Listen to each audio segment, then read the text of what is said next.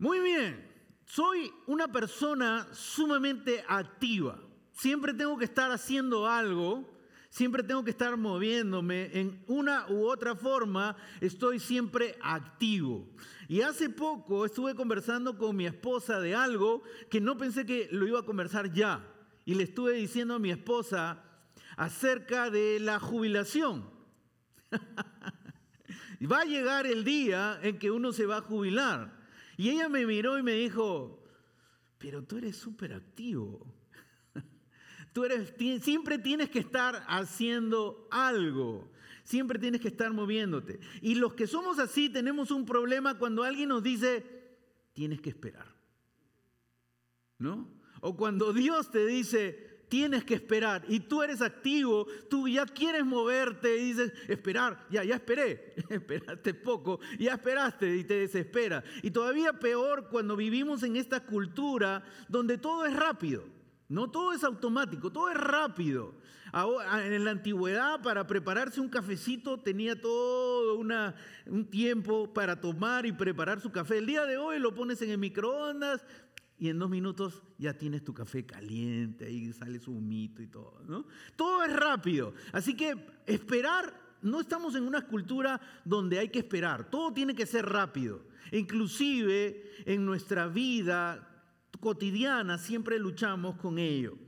Y más se complica cuando enfrentamos el dolor y el sufrimiento.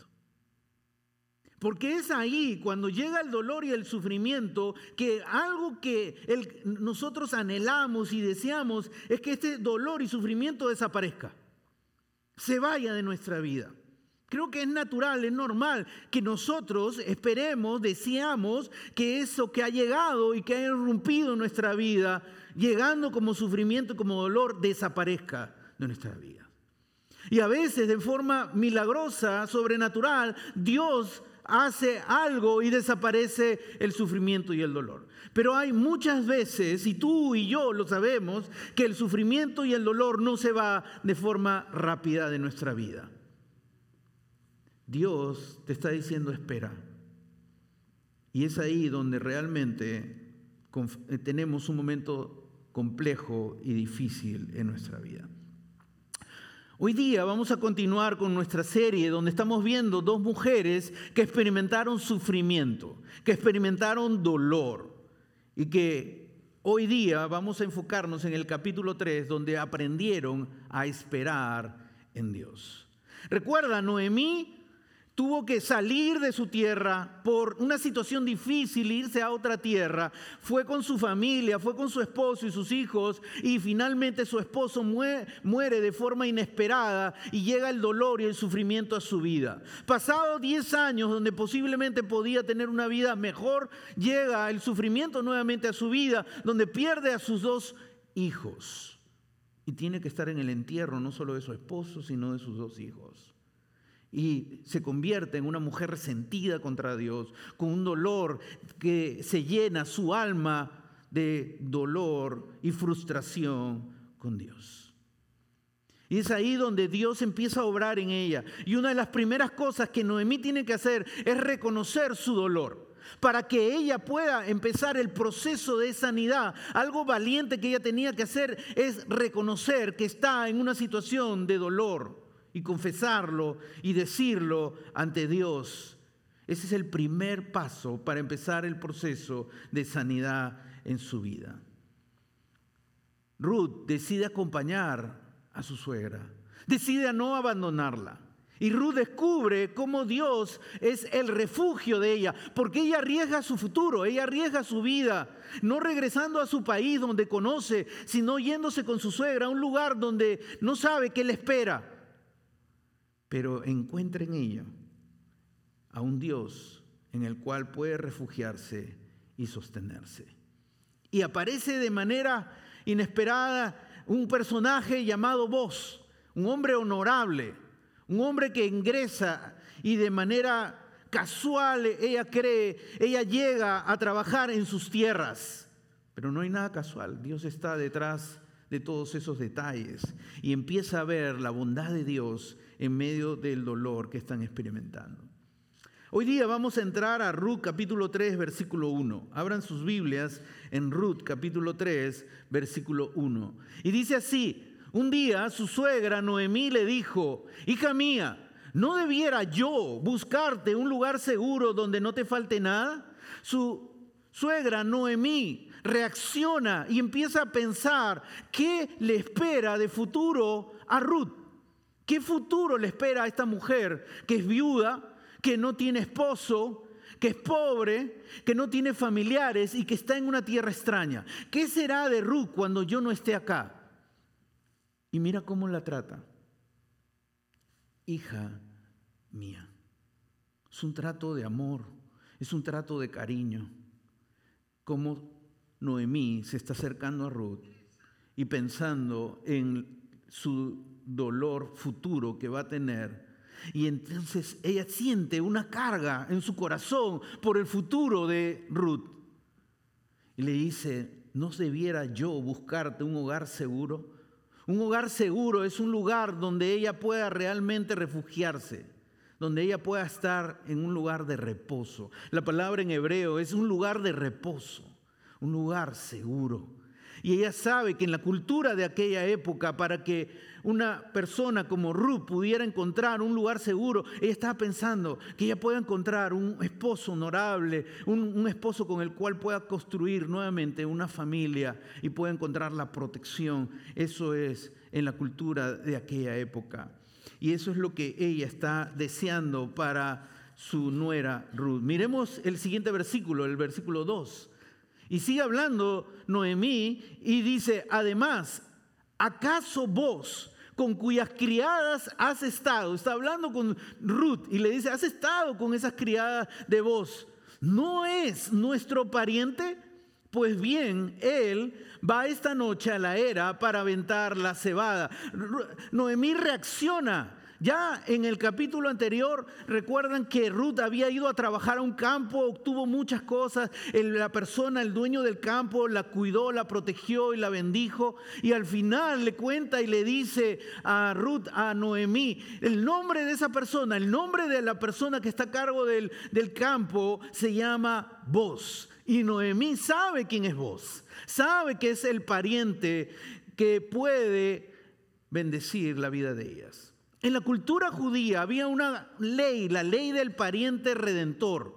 El pariente redentor era aquel que podía ayudar a alguien que estaba en problemas, alguien que perdía su libertad. El pariente redentor, un pariente cercano, podía liberarlo y volver a recuperar su libertad. Alguien que perdía su tierra, pues en la cultura judía existía una forma para que esa persona pueda recuperar su tierra. El pariente redentor podía comprar su tierra y dárselo nuevamente. Aún más, el pariente redentor ayudaba a una viuda que no tenía hijos para casarse con ella y darle y ofrecerle un hogar. Así que Noemí ve con mucha esperanza que vos es la persona indicada para poder traerle a su Ruth, a su nuera, un futuro seguro. Y le dice, no es nuestro pariente. Y luego empieza a pensar, Noemí, eh, piensa rápido Noemí. Le dice, pues bien, él va esta noche a la era para aventar la cebada. Y esto era, eh, él trabajaba, ¿te acuerdas? Con una tierra y ellos se iban a un lugar que se llamaba Era. Y este lugar de la Era era un lugar plano donde ellos podían levantarlo, levantar la paja. Y cuando el viento venía, el viento se llevaba la paja y la semilla caía a la tierra. Y luego eso era lo que ellos cosechaban. Entonces, Vos estaba trabajando con todos sus trabajadores y estaban trabajando duro para tener la cosecha final. Y le dice, va a estar vos yendo a trabajar a la era. Y era, sabía que era un hombre trabajador que iba a estar ahí. Y ellos aún más, cuando ellos terminaban todo ese trabajo arduo, ellos se quedaban a dormir en la era. No se iban a sus casas decían, ya terminó el trabajo, hasta la vista, nos vemos mañana, regreso mañana. No, se quedaban a dormir ahí. ¿Por qué? Porque era cuando los ladrones llegaban. Los ladrones aprovechaban todo el trabajo arduo que habían hecho. Llegaban y se llevaban toda la cosecha. Es como cuando uno va al banco y recoge todo su sueldo de la quincena y viene el ladrón y se lo llevó. ¿Cómo se queda uno, no? O cuando es el sueldo de todo el mes y se lleva el ladrón todo. Para proteger su trabajo arduo, ellos se quedaban a dormir en la era. Y vamos a ver ahora un plan que se le ocurre a Noemí y se lo va a decir a su nuera Ruth. Y le dice, báñate y perfúmate. No es que, no, es que Ruth no se bañaba. Ahorita lo voy a explicar. Báñate y perfúmate. Ponte tu mejor ropa. Toma nota de eso para que entiendas lo que está pasando y el plan que le está dando Noemí a Ruth. Ruth era una mujer viuda. Estaba con sus vestimentas de viuda. ¿Te das cuenta? Y ahora le está diciendo, prepárate, báñate, perfúmate y ponte tu mejor ropa. Baja luego, ¿a dónde? A la era. La está mandando a la era, anda a la era, pero no dejes que él se dé cuenta, ¿de quién está hablando obviamente? De vos. No, te, no dejes que él se dé cuenta de que estás allí hasta que haya terminado de comer y beber cuando se vaya a dormir, te fijas, recuerda, no solamente vos se va a quedar en la era, todos los trabajadores se van a quedar en la era a dormir. Cuando se vaya a dormir, te fijas dónde se acuesta. O sea, tienes que tener mucho cuidado para estar segura dónde vos se va a acostar. Luego vas y le destapas los pies. Pero que vos se lavó los pies, ¿no? se le destapan los pies y te acuestas allí. Verás que él mismo te dice lo que tienes que hacer. Haré todo lo que me has dicho, respondió Ruth. ¡Wow! Aquí aparece un plan maravilloso, un plan detallado, paso a paso, step by step, de lo que Ruth tiene que hacer. ¿Para qué? ¿Para qué? Según la cultura occidental, si tú lees esto, tú dices, oh, lo que Noemí está buscando es atrapar a vos es un buen partido, como en las novelas latinas sale, ¿no? Y la mamá quiere atrapar al buen partido para el hijo, ¿no? O para la hija, ¿no es cierto? Así salen las novelas latinas. Esta no es una novela latina, esta es la vida real, en la cultura oriental, no está en la cultura occidental. Tú lo estás leyendo con los lentes de la cultura occidental, pero tú tienes que entender y meterte en la cultura de aquella época, en lo que está ocurriendo en, en aquella época. Y Noemí le está dando instrucciones a Ruth paso a paso de cómo ella va a hacer que vos sea el pariente redentor. No estaba pidiendo nada incorrecto. Era parte de la cultura judía. Estaba en las leyes de Levíticos capítulo 25, lo que un pariente redentor hacía frente a una situación así. Y era en esa cultura judía, era honorable ser pariente redentor. Ayudar a alguien era algo honorable. Así que lo que le estaba pidiendo Noemí a Ruth, si era arriesgado, sí, sí era arriesgado, porque le está diciendo a Ruth, pídele en matrimonio a vos. Sí era arriesgado, pero Noemí no quería dejar, no quería partir de esta tierra sin ver a Ruth bien casada y tranquila. Es como nosotros los papás. ¿Cuál es tu anhelo con tus hijos? ¿No es tu anhelo que no oras para que ellos se casen con alguien que ame a Dios y que construyan una familia de amor y respeto? ¿No es eso lo que tú anhelas? El corazón de Noemí para con Ruth era ese. Y por eso le da instrucciones detalladas de cómo ella se va a acercar a vos. Y luego le dice, le destapas los pies y te acuestas allí. Si lo lees con la cultura occidental, estás pensando, esta es una mujer que se acerca a un hombre para seducirlo. Esa es la primera impresión cuando uno lo lee con los lentes de la cultura occidental. Pero cuando le dice, le destapas los pies y te acuestas allí, esa es una frase en hebreo que te acercas con humildad y con sumisión. Lo que le está instruyendo Noemí a Ruth es, no te vas a acercar a vos con exigencias. Él es tu pariente, le podemos exigir, pero no lo vamos a hacer así. te vas a acercar con humildad y con sumisión ante vos. Y Noemí, cuando envía a Ruth a esta situación, es una mujer vulnerable, una mujer viuda, una mujer pobre, ya hemos hablado de eso anteriormente, pero ella sabe que vos es un hombre honorable, que vos es un hombre de fe, que vos no va a aprovecharse de ella. Verás, le dice Noemí a Ruth, él mismo te va a decir lo que tienes que hacer. Y mira cómo responde Ruth al plan detallado que le da Noemí. Es un plan detallado de paso a paso de lo que tiene que hacer para encontrar a vos y decirle, tú eres el pariente que me puede redimir. ¿Qué dice? Haré, haré todo menos destaparle los pies. Haré todo. Seguiré paso a paso tus instrucciones. Haré todo lo que me has dicho. Esto es una mujer valiente. Recuerda, Ruth, viuda, está en una tierra nueva, una tierra extranjera. No conoce las culturas de aquella época. Pero recuerda algo, en Ruth capítulo 2, ya Ruth mismo había visto la mano de Dios. En Ruth capítulo 1, ella le dijo, yo abandono los dioses de Moab para creer en el Dios de, en el Dios de Israel. En el capítulo 2 ella vio cómo Dios la guió a la tierra de voz.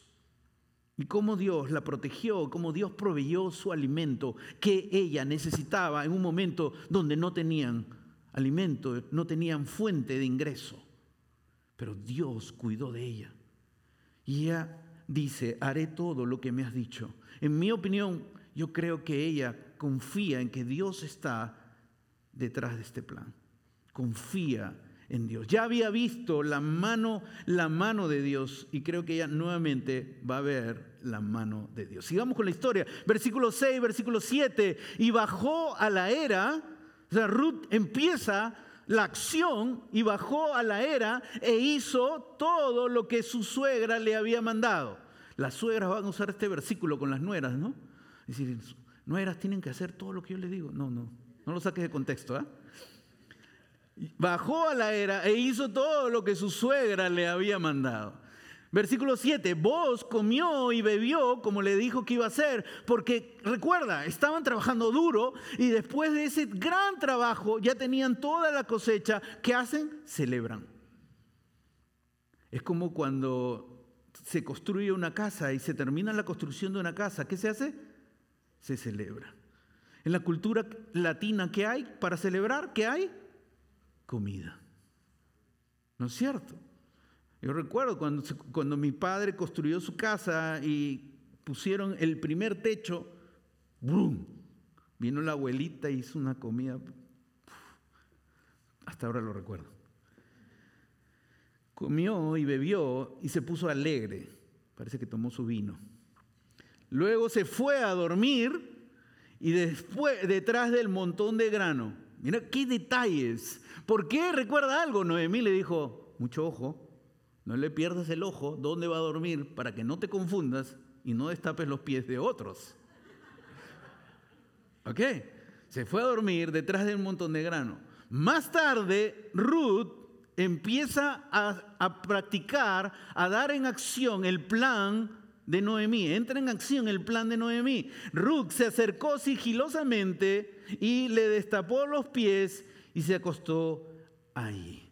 Así que empieza el plan a ejecutarse y cuando vos está dormido.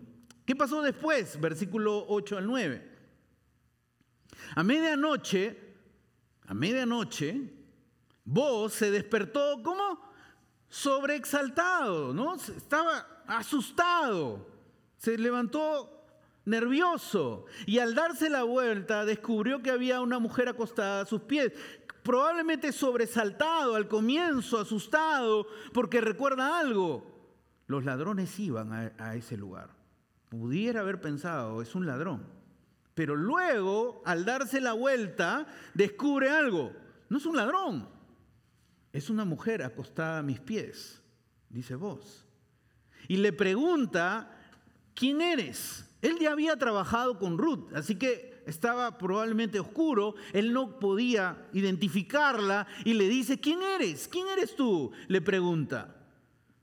Y mira cómo responde. Soy Ruth, tu sierva. Recuerda cómo le dijo Noemí, no vayas con exigencias, sino con humildad y con sumisión. Y ella le dice claramente, soy tu sierva, con humildad y sumisión, no con exigencia. Y empieza bien Ruth, comienza a aplicar el plan de Noemí, muy bien, empieza, empezará a recordar qué me dijo mi suegra, qué me dijo, empieza a aplicarlo y excelente, empieza a funcionar, pero yo creo que por el nerviosismo se sale un poquito del plan de su suegra, porque mira lo que dice Ruth. Extienda sobre mí el borde de su manto. Revisa el, plan de Noemí. En algún momento Noemí le dijo, dile a vos, extiende tu, mano sobre, extiende tu manto sobre mí. No le dijo. Probablemente Ruth se puso nerviosa y le dijo directo. Es como que volteé, tú estás con tu novia caminando y de repente voltea y te dice, ¿te quieres casar conmigo? Y vas a entrar al cine y ya no entras al cine, te quedas así. Extienda sobre mí, le está hablando con mucho respeto, el borde de su manto. En la cultura judía, en un matrimonio, usan el manto. El manto, el esposo pone sobre la esposa como un símbolo de que yo la estoy tomando bajo mi protección. Mi esposa ahora va a ser protegida por mí. Mira, miremos una foto para que podamos entender lo que ocurrió en esa cultura. Pasa la siguiente, por favor. Ahí el esposo está poniendo el manto sobre la esposa. Esa es parte de la cultura judía. Y eso es un simbolismo de que el esposo está diciendo, tú ahora estás bajo mi protección. Y eso es lo que le está diciendo, en pocas palabras, Ruth a vos.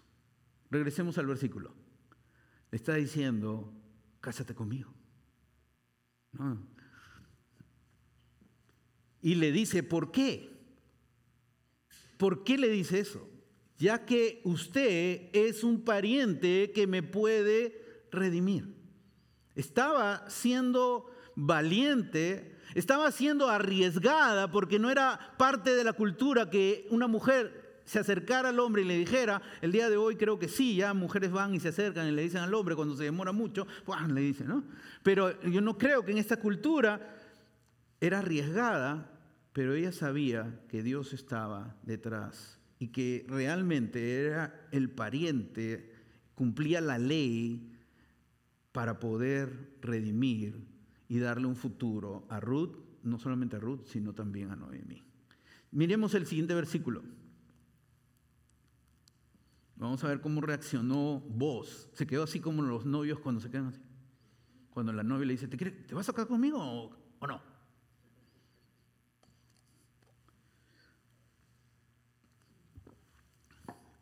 ¿Qué le dijo?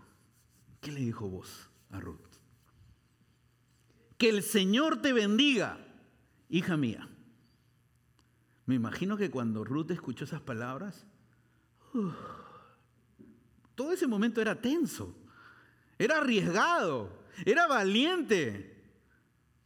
Algunos comentaristas dicen era una mujer atrevida. Yo digo es una mujer valiente Ruth. Cuando va y le dice, y las palabras de vos deben haber traído paz y tranquilidad a su corazón. Vos es un hombre de fe. Dice que el Señor te bendiga.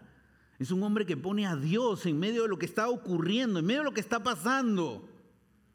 Dios te bendiga. Y luego le dice, hija mía, la está tratando con cariño, con cuidado. Y sigue hablando. Y le dice, esta muestra, esta nueva, le dice, esta nueva muestra de lealtad de tu parte supera la anterior. Vos está impactado con el carácter y la persona de Ruth. Y le dice, esta, esta acción que estás haciendo ahora realmente muestra quién eres tú. Eres una persona que estás pensando en tu suegra, en cumplir las leyes judías, en lugar de pensar en ti y enfocarte en ti. Y esta palabra lealtad en el hebreo es una palabra que se llama geset, que aparece tres veces en el libro de Ruth. Y es una palabra muy poderosa donde habla acerca del amor leal. Y eso era algo que Noemí tenía que aprender. Noemí tenía que aprender que Dios ama de forma leal. Que Dios no la había abandonado cuando ella experimentó su dolor y su sufrimiento. Es algo que tenía que aprender Ruth también. Y lo aprendió. Y le dice, yo veo en ti un amor leal, un amor sacrificial, porque tú has superado la anterior cuidando a tu suegra, ya que no has ido en busca de hombres jóvenes, sean ricos o pobres. Tú pudiste buscar un futuro regresando a Moab y encontrarte, casarte allá en tu tierra. Y ahora, hija mía, no tengas miedo. Wow, esas palabras trajeron más tranquilidad todavía Ruth. No tengas miedo. Haré por ti todo lo que me pidas.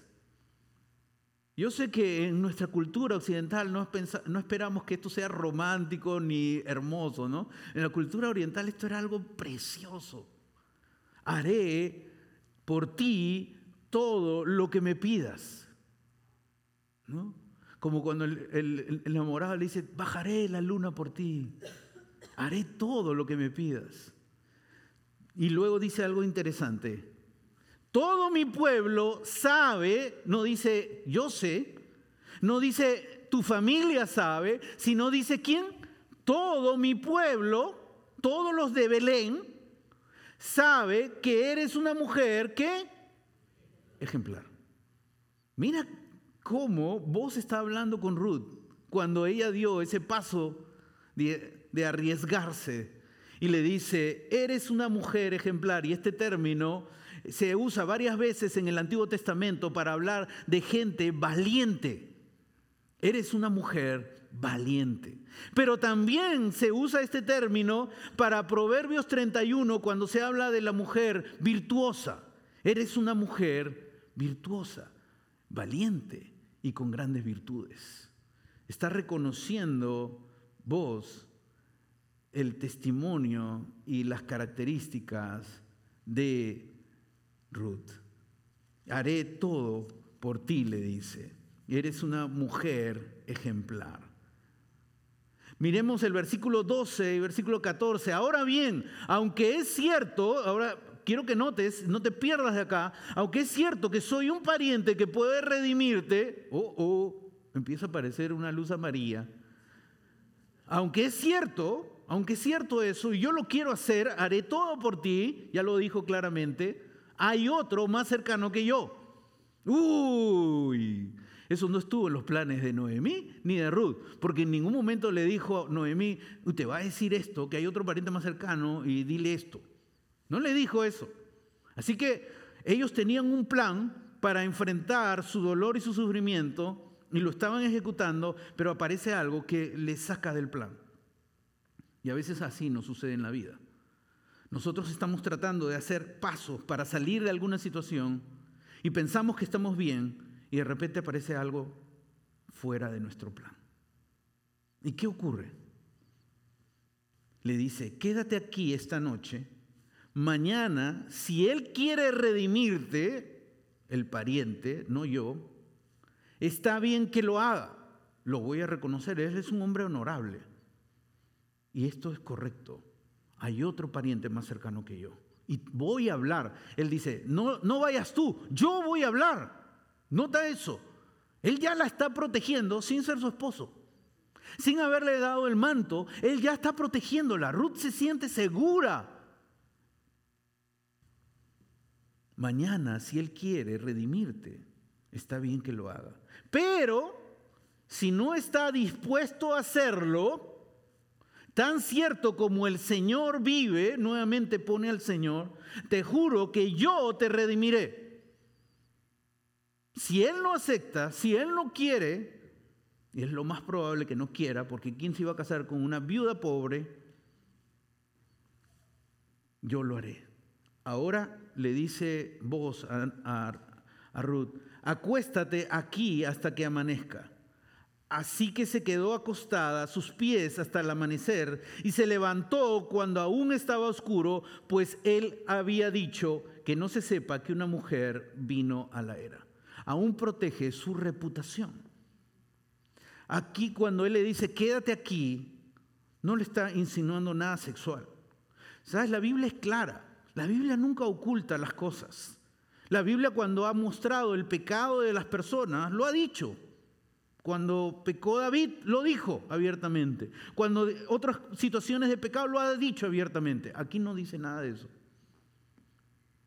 Aquí hay dos personas que están coordinando los pasos siguientes de manera honorable.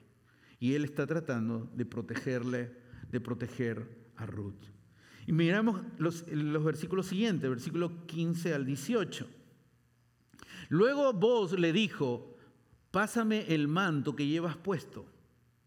Sosténlo firmemente. Ruth lo hizo así, empezó a sostener el manto. ¿Qué está pasando acá? Y él echó en el manto 20 kilos de cebada de su cosecha, de lo que él había trabajado, no solo sus trabajadores, recuerda, él mismo trabajó, él se cansó, eso es mío, me pertenece, es mi tierra. Pero él extiende compasión sobre Ruth y le da 20 kilos de cebada. ¿Tú cuánto le hubieses dado? 100 gramos. Vos fue generoso y le dio 20 kilos de cebada y puso la carga sobre ella. Luego él regresó al pueblo y cuando Ruth llegó a donde estaba su suegra, ésta le preguntó, me imagino que Noemí no durmió toda la noche. ¿Cómo estará? ¿Qué habrá pasado? ¿Qué le habrá dicho vos? ¿Cómo terminará esto? ¿Qué pasará con Ruth? Yo me imagino que no durmió toda la noche. Cuando Ruth llegó a donde estaba su suegra, esta le preguntó, ¿no? Llegó y le pregunta, ¿qué has desayunado? No, no le preguntó eso. ¿no? ¿Cómo te fue, hija mía? ¿Qué pasó? Ruth le contó todo lo que aquel hombre había hecho por ella y añadió, me dio estos 20 kilos de cebada y me dijo, mira lo que le dice vos a Noemí, a Ruth, perdón, no debes volver a tu suegra con las manos vacías. O sea, vos no solamente estaba diciendo, voy a cuidar de ti, voy a cuidar de Noemí. Voy a proteger a Noemí también. Ese era un hombre honorable. Entonces Noemí le dijo a Ruth, ¿qué le dijo? Espérate, espera. Hija mía, a ver qué sucede. Y eso es lo que nos desespera. En medio de las de cómo salir de nuestras circunstancias, cómo salir de nuestros problemas, Dios te dice, espera espera. No, Dios, yo quiero la solución ahorita. Espera, hija mía, a ver qué sucede. Y habla con convicción Noemí, le dice, porque este hombre no va a descansar hasta que, hasta dejar resuelto este asunto hoy mismo. ¡Wow! Qué tremendo lo que Dios hoy día nos está enseñando en medio de esta historia le enseñó a Noemí a decir algo. He aprendido a esperar en Dios. Una mujer que sufrió, una mujer que perdió a su esposa, perdió a su esposo, perdió a sus dos hijos, que no tenía futuro, en su dolor esperó en Dios y ahí vio el gran amor de Dios. Quiero decirte con todo mi corazón esta mañana, en tu dolor, en tu dolor, Dios te está llamando a que esperes en Él. Espera en Dios. Espera en Dios. Porque cuando aprendes a esperar en Dios, como Ruth y Noemí empezaron a mirar qué? El gran amor de Dios. Empezaron a mirar el cuidado de Dios. Pongámonos de pie.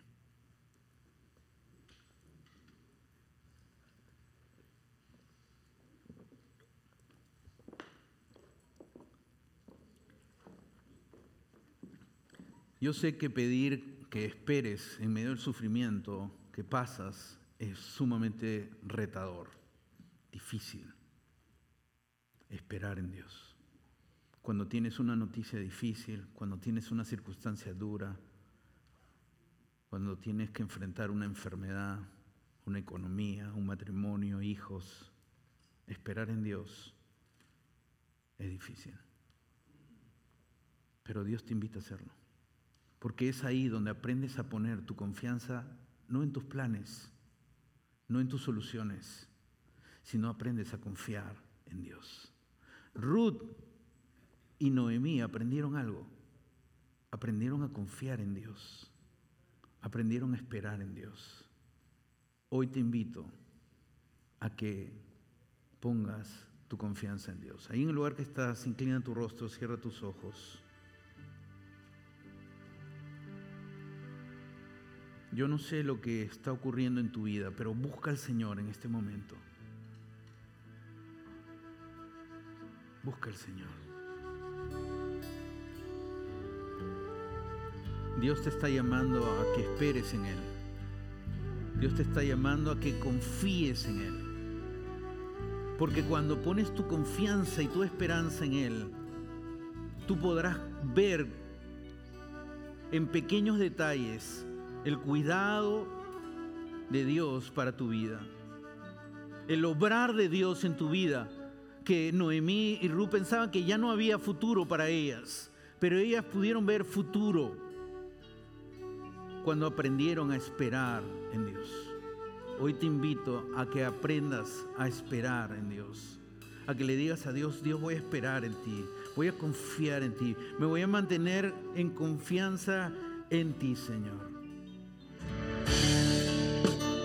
Si estás luchando con esperar en Dios, si estás luchando con alguna situación difícil, todos tenemos esa lucha de realmente aprender a esperar en Dios, aprender a confiar en Dios. Si deseas que te apoye en oración, ven aquí adelante. Quiero orar por ti en este momento. Si estás pasando alguna circunstancia difícil que te cuesta esperar en Dios, ven aquí adelante. Pon ese dolor, pon ese sufrimiento en las manos de Dios. Pon esa situación que está ocurriendo en tu vida en las manos de Dios. Acérquete, acérquese más adelante. Si hay algún dolor, algún sufrimiento, hoy día derrámalo ante el Señor. Dile, quiero aprender a esperar en ti como lo hizo Ruth, como lo hizo Noemí. Quiero aprender a dar pasos de acción, pero confiar en ti. Si hay alguien más que necesita oración, pasa aquí al frente. Queremos orar por ti. Padre que estás en los cielos, gracias por este momento, Señor. Que venimos ante tu presencia, venimos ante tu altar, Señor, para adorarte, para bendecirte, pero también para reconocer el dolor y el sufrimiento en el cual nos encontramos. Tú lo conoces, tú conoces ese dolor, eso que desgarra nuestra alma, eso que entristece nuestro corazón. Y sabemos, Dios, que tú nos enseñas a, que tenemos que esperar en ti. Y eso es un paso difícil como humanos de darlo. Y lo reconocemos y te lo decimos de manera sincera y honesta en esta mañana, Señor. Esperar nos es difícil. Pero hoy en fe decimos, vamos a esperar en ti, Señor. Vamos a esperar porque cuando esperamos en ti, vamos a ver tu obrar en nuestra vida, vamos a ver tu obrar en nuestro dolor, vamos a ver tu obrar. Y pido en el nombre de Jesús por cada persona que ha pasado acá al frente. Pido en el nombre de Jesús por ellos, Señor. Sé tú obrando en sus vidas, sé tú obrando en su dolor, sé tú obrando en sus luchas, en sus batallas, Señor. Ayúdales, Padre, a que pongan sus ojos en ti. Ayúdales, Padre, a que pongan su confianza en el único que puede sostenerlo, que eres tú, Señor. Padre, que hoy día salgan de aquí con tu fuerza. Sosténlos, que no se caigan y si se caen, tú levántalos con ese amor maravilloso. Tú eres el Dios fiel, eres el Dios leal, el Dios que no dejas, el Dios que no abandona, Señor. Tú no los vas a abandonar, tú no los vas a dejar, Padre. Por eso te pido, Santo Dios, que tú obres en sus corazones, obres en sus mentes, obres en sus almas de manera maravillosa, sobrenatural. Sé tú con ellos, Señor.